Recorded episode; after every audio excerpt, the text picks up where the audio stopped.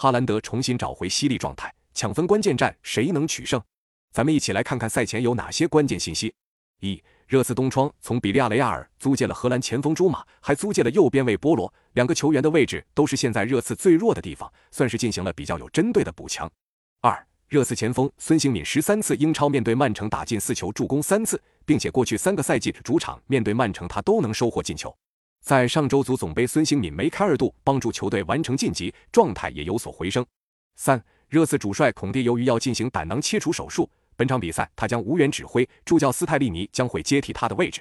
四，曼城队内坎塞洛由于与福登和瓜迪奥拉有不可调和的矛盾，东窗期离队加盟了拜仁，并且曼城除了买入小将佩罗内之后，就再没进行补强。五，曼城主力中卫迪亚斯在缺席了四轮联赛之后，目前伤愈归队，在主场面对热刺与狼队的比赛以及足总杯中，他都出现在了替补席。若本场比赛状态调整到位，有望回到首发。